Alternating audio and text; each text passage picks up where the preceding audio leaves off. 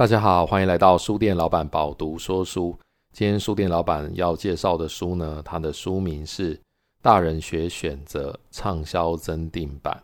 它的副标是“成熟大人的独立思考术”。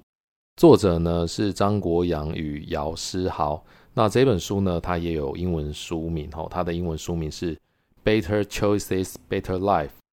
那这本书呢，它的副标叫做“成熟大人的独立思考术”嘛，吼，所以它这个书名上面有提到，就是它是一个 proven principles to make decisions that you won't regret。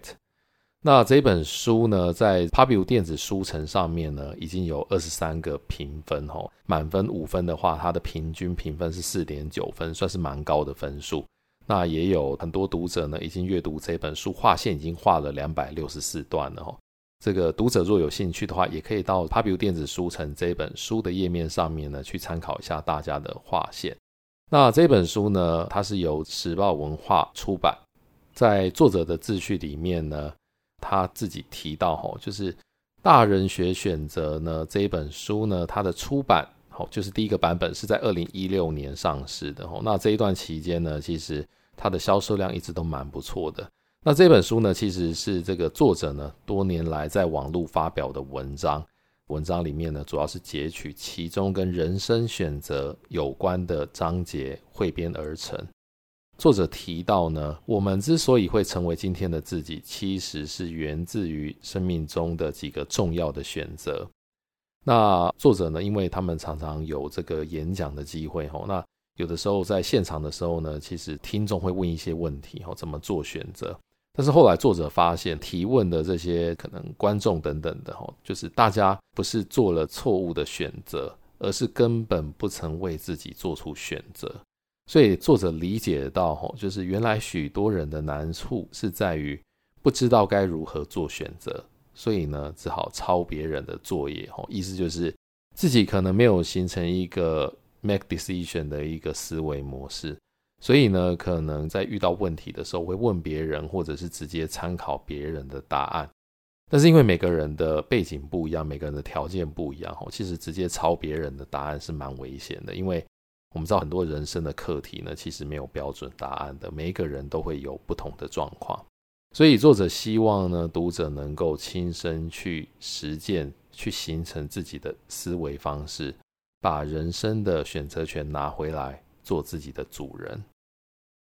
那这本书的章节架构呢，其实主要就是在告诉大家，在几个人生课题上面呢，要如何做选择。包括第一个部分呢，讲的是职业发展的选择；第二个部分呢，讲的是人生态度的选择；第三个部分呢，讲的是个人理财的选择。第四个部分呢，讲的是创业经营的选择；第五个部分呢，讲的是人生伴侣的选择；第六个部分呢，讲的则是人际关系的选择。那我觉得这本书其实蛮好读的哦，而且你可以把它当成是类似像参考书的读法。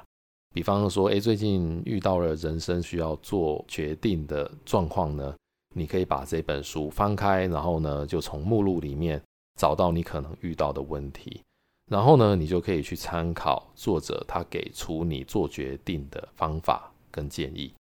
所以呢，我觉得这本书是蛮实用的一本书哈，而且我觉得它读起来也非常的清晰，而且作者的逻辑也非常的清楚，建议大家可以阅读。那这本书呢，其实在 Pubu 电子书城的这个饱读电子书是可以直接阅读的哈，意思是各位听众只要有订了这个饱读电子书的话，其实都可以直接阅读，就不用再另外付费了。目前呢，Pubu 电子书城也有饱读的订阅优惠活动可以参考。这次的活动呢，特别是针对喜欢野餐的朋友呢，可以好好的参考一下。因为呢，现在就是在订阅呢有赠送，比方说户外环保餐具啊，或者是这个野餐垫，甚至是野餐帐篷哦。所以有兴趣的读者呢，也可以参考一下资讯栏里面的内容。好，那今天呢，书店老板将分享这本书里面的四个选择的观点。第一个呢是讲到人生态度的选择。作者提到，他说他有一次参加演讲的时候，听众问了主讲者一个好问题。这个问题的内容是：很多成功者都鼓励年轻人不要盲从，应该走出自己的路，也就是所谓的人多的地方不要去。但也有不少人呢，建议年轻人要多观察局势变化，说应该要顺势而为呢，才是王道。作者提到，他在现场呢听到这个问题的时候呢，其实有点愣住。那显然作者自己可能之前也没有想过这样子的问题，就是。什么时候呢？我们应该要不要盲从，走出自己的路？然后什么时候呢？又应该顺势而为呢？大家都知道，吼，就是很多人他是喜欢一窝蜂的。那其实很多的问题呢，也都是来自于一窝蜂。吼，比方说像这个台湾很早期的时候，有一阵子大家很喜欢去卖蛋挞这一件事情，就是有一段时间呢，这个葡式蛋挞很红，所以。台湾的，很多大街小巷呢，很多人创业呢，就开始喜欢去卖蛋挞。结果后来这个市场呢，就过度饱和了。一直到后来呢，其实也是有很多人一窝蜂的喜欢去开咖啡店。所以大家应该可以观察到，其实有的时候大众呢，可能会有一点盲从的状况哦，而且就是喜欢去人多的地方。所以，例如咖啡店的例子哦，我们都会看到一些新闻报道提到，就是台湾人越来越喜欢喝咖啡，所以很多人去开咖啡店。那因为市场变大的话，去开咖啡店看起来应该是顺势而为。但是呢，如果从另外一个角度来说呢，它是不是也有一点一窝蜂盲从的感觉？所以这个是不是就踩到有一句话叫做“人多的地方不要去”？那作者呢，他在这个问题上面做了很多思考。他最后给出的建议是：设定目标的时候呢，不要盲从或追逐潮流。应该从自己的天赋与热情出发，但是呢，在目标的执行上呢，则应该顺势而为，用最有效率的方法与路径来达成目标。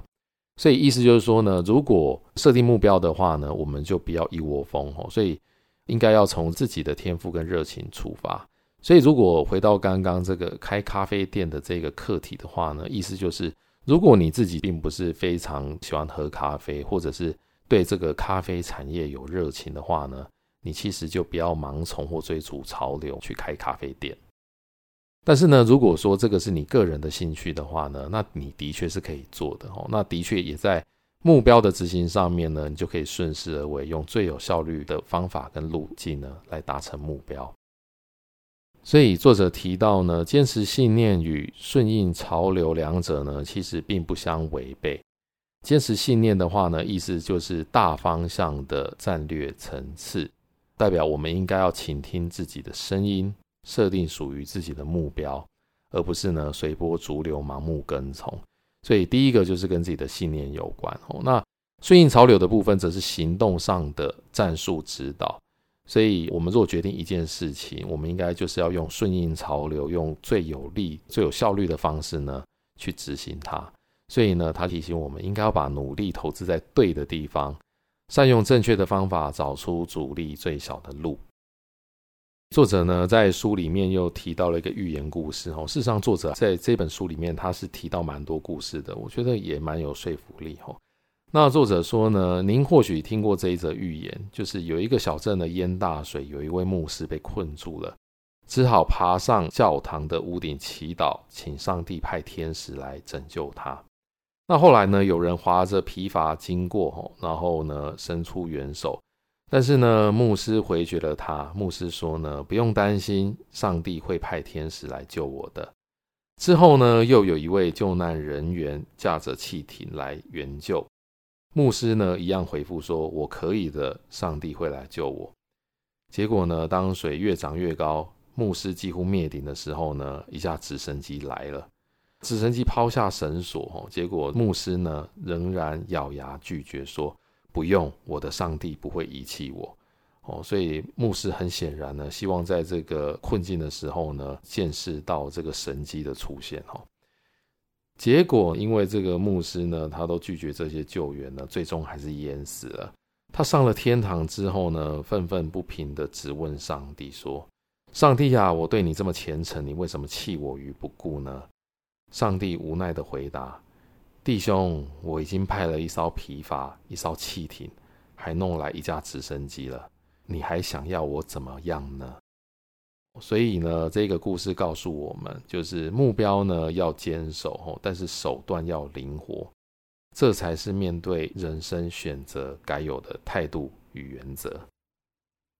接下来要分享给大家第二个做选择的一个想法哦，那这个选择呢是人际关系的选择。书里面的标题是“交友选择：亲近蚂蚁，远离蚱蜢”。大家应该多多少听过蚂蚁跟蚱蜢的故事哦，它其实也是一个寓言哦，就是有一天呢，蚂蚁遇到蚱蜢哦，那在秋天的时候呢，蚂蚁它开始储备食粮，准备过冬哦，结果蚱蜢看到蚂蚁了，它反而觉得，诶，蚂蚁你干嘛在那边东忙西忙的哦？天气这么好，你应该要好好的享受生活才对。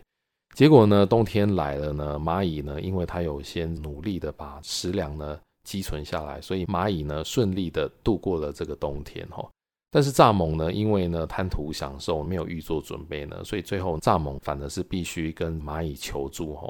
透过这个蚂蚁的施舍才度过了这个冬天哦。所以这个是一个很简单的寓言故事哈，但是它重点就是告诉我们要深谋远虑，要预做准备。那作者提到哈，就是我们应该要亲近蚂蚁而远离蚱蜢。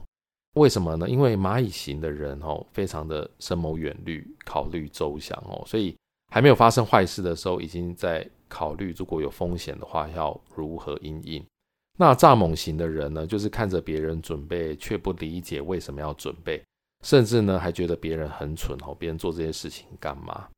所以呢，作者的意思就是说，深谋远虑而能坚持己见的人呢，终究是很少的，所以。我们身边的朋友呢，如果都是蚱蜢的话呢，你应该要远离他吼。我们应该要多跟这个蚂蚁做朋友。那相对的，就是如果你自己的个性呢是比较像蚱蜢的话呢，那你更应该要去找蚂蚁交朋友。为什么呢？因为物以类聚嘛吼。如果你的朋友都是蚂蚁的话，那终有一天呢，你应该会被蚂蚁的这个想法给影响，也变得可以深谋远虑一些这样子。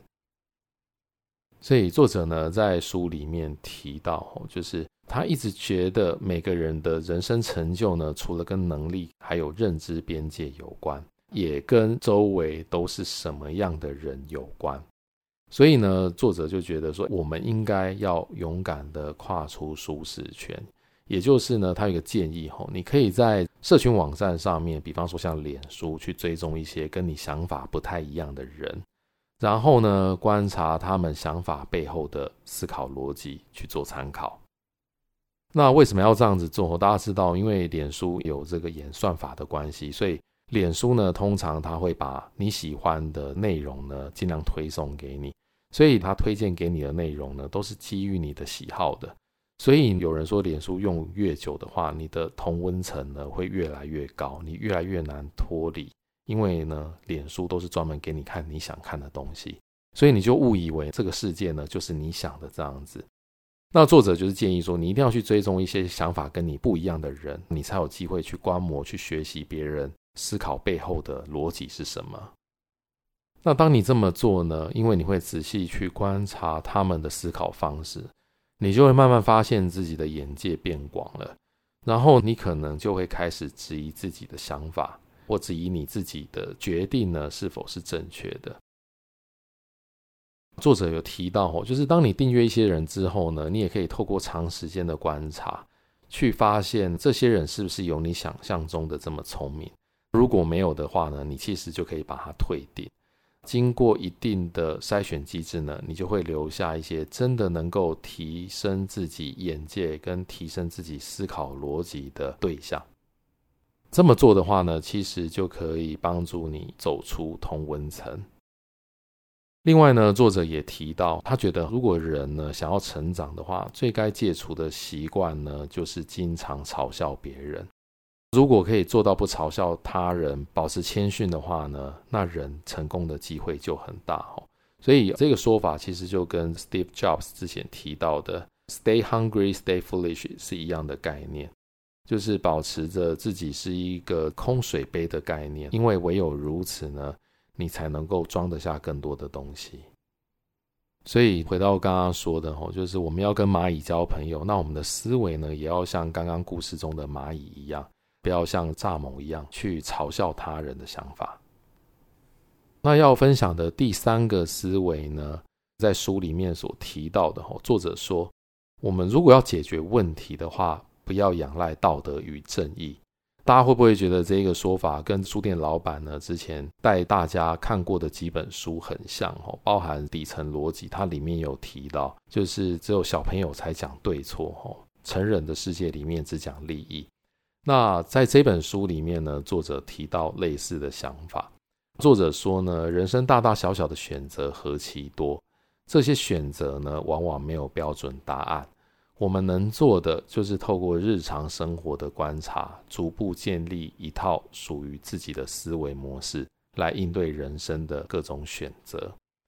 在这本书呢，讲到这一个论点的时候呢，作者又讲到一个故事，哈，就是他说呢，在二零一六年的时候，有一则新闻，哦，它的标题是“台南爱心司机遭到禁驶”，哦，禁驶就是禁止驾驶的意思。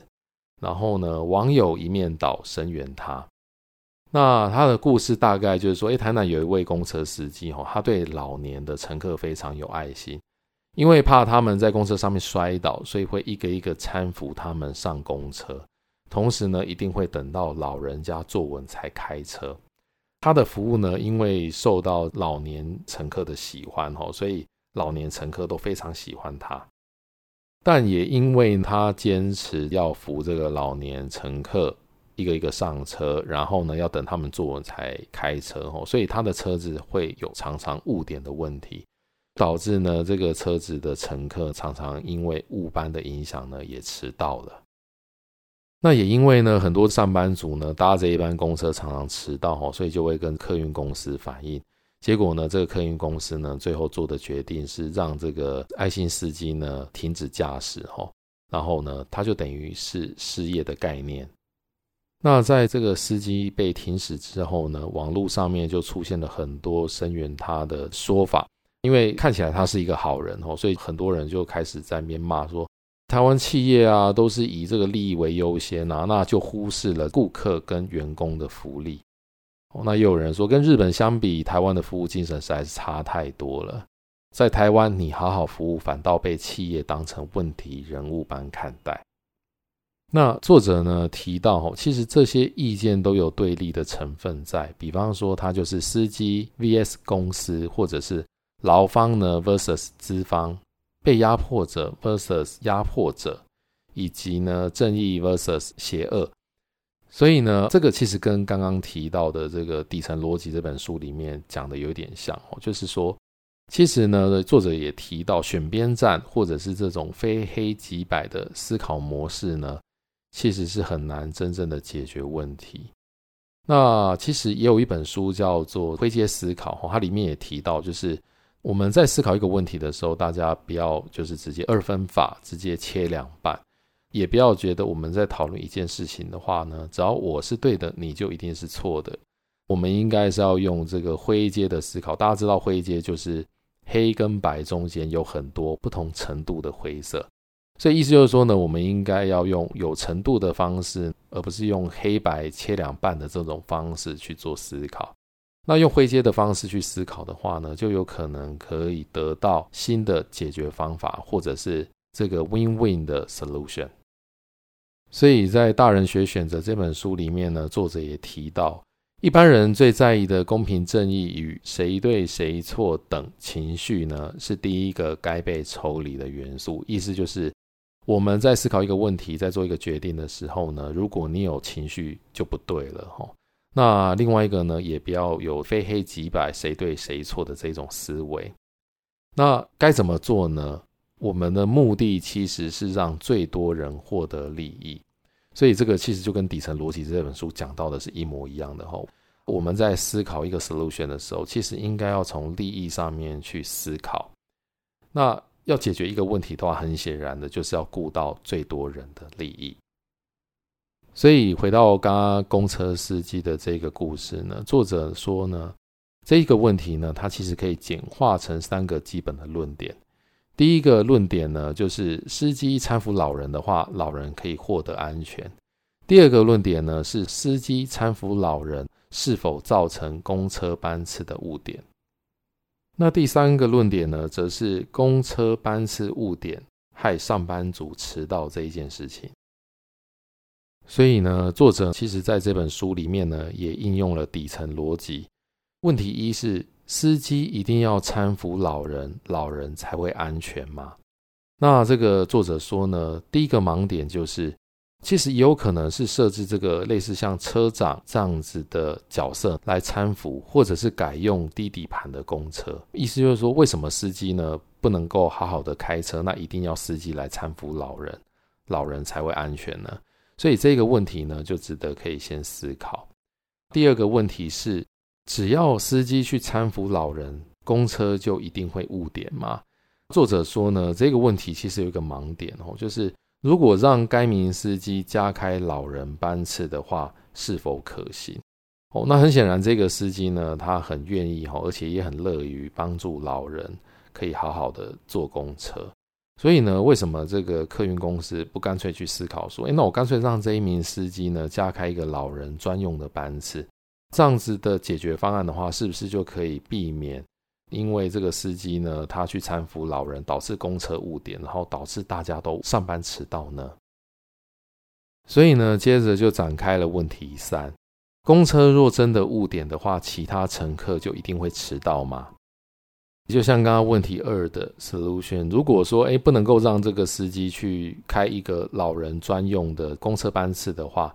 那也可以考虑就是在尖峰的时段加开班次。这样子的话呢，even 这一个公车司机呢，他如果因为搀扶老人导致有晚一点状况的话，其他赶时间的人有其他的班次可以坐，所以或许呢也可以解决其他上班族因为如此而导致上班迟到的问题。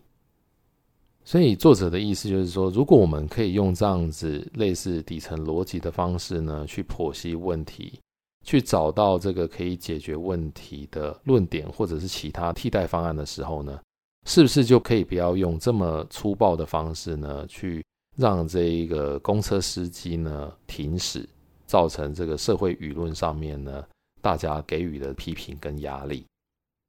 所以事实上呢，后来也有一些其他网友呢提出比较理性的观点，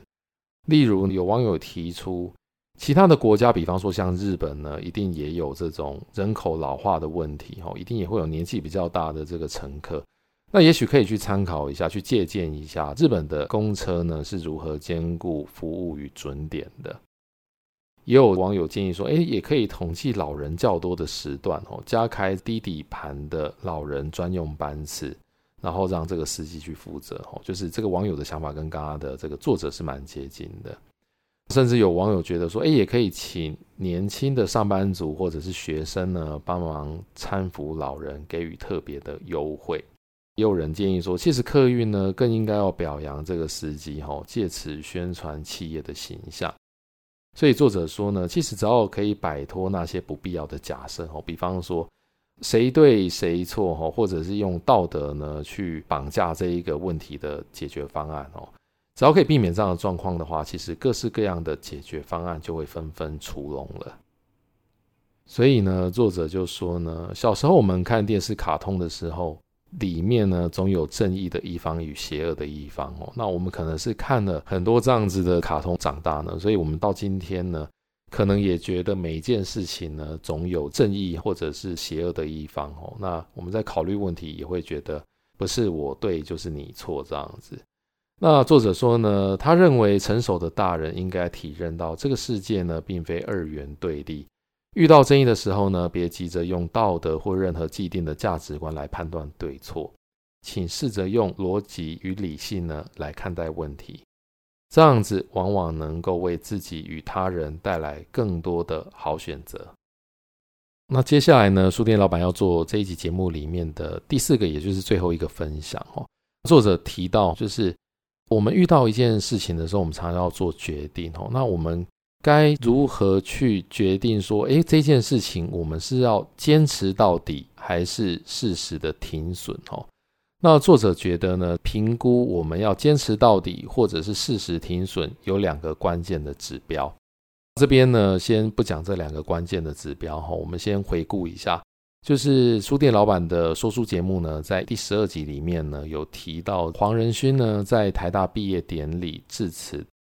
节目里面有提到黄仁勋呢，他当初呢有坚持发展 CUDA 这个平台，最后呢获得了极大的成功，也迎来了 AI 的盛世哈。但是呢，黄仁勋呢他在毕业典礼里面的演说也说到哈，有的时候呢我们要战略性的退出。那战略性的退出呢，这个停损呢是可以接受的。如果我们为了整个战略的大方向要赢的话呢，有的时候呢，我们在一些小的战役中呢，我们退出放弃，这个呢是可以接受的。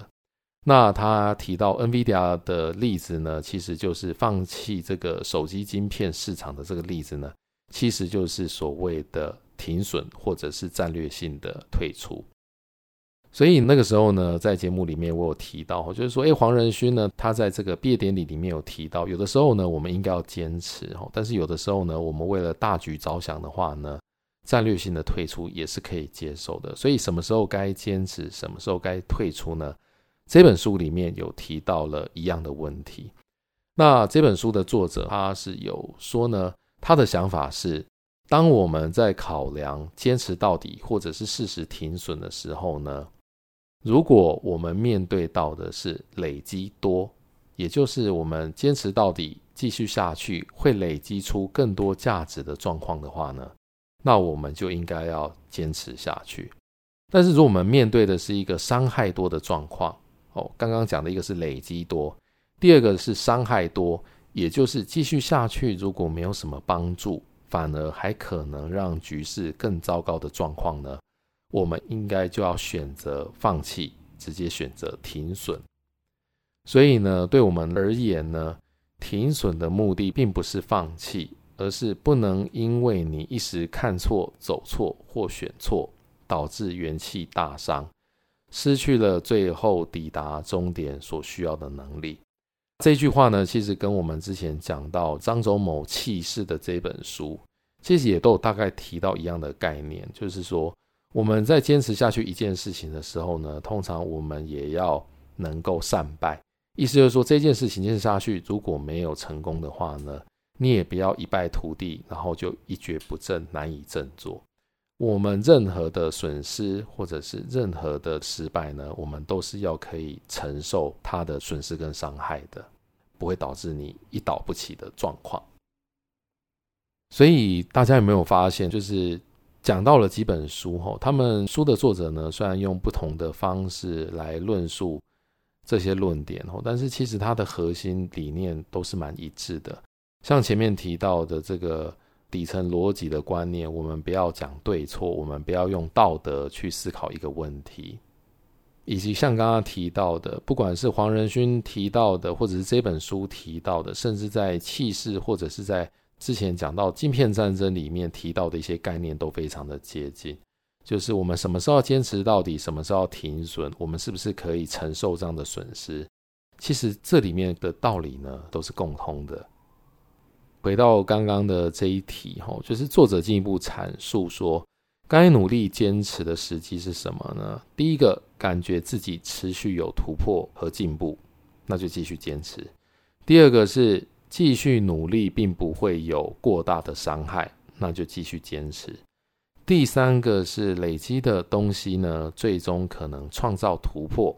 但是呢，它就是需要时间酝酿哦。例如你在学习某个技能的时候，比方说像学英文，那他的意思就是说，如果是类似这样的状况呢，也应该要坚持。那什么时机你应该要停损呢？第一个是原本的目标目前改变了。继续坚持呢，可能只是浪费时间而已。那这个时候呢，当你目标改变，你就应该要停损。第二个是坚持下去呢，可能会让你伤害到最终目标。其实跟刚刚提到的，就是我们可以战略性的退出，概念是一样的。继续坚持下去，如果会伤害到最终目标的话呢，你就应该要停损。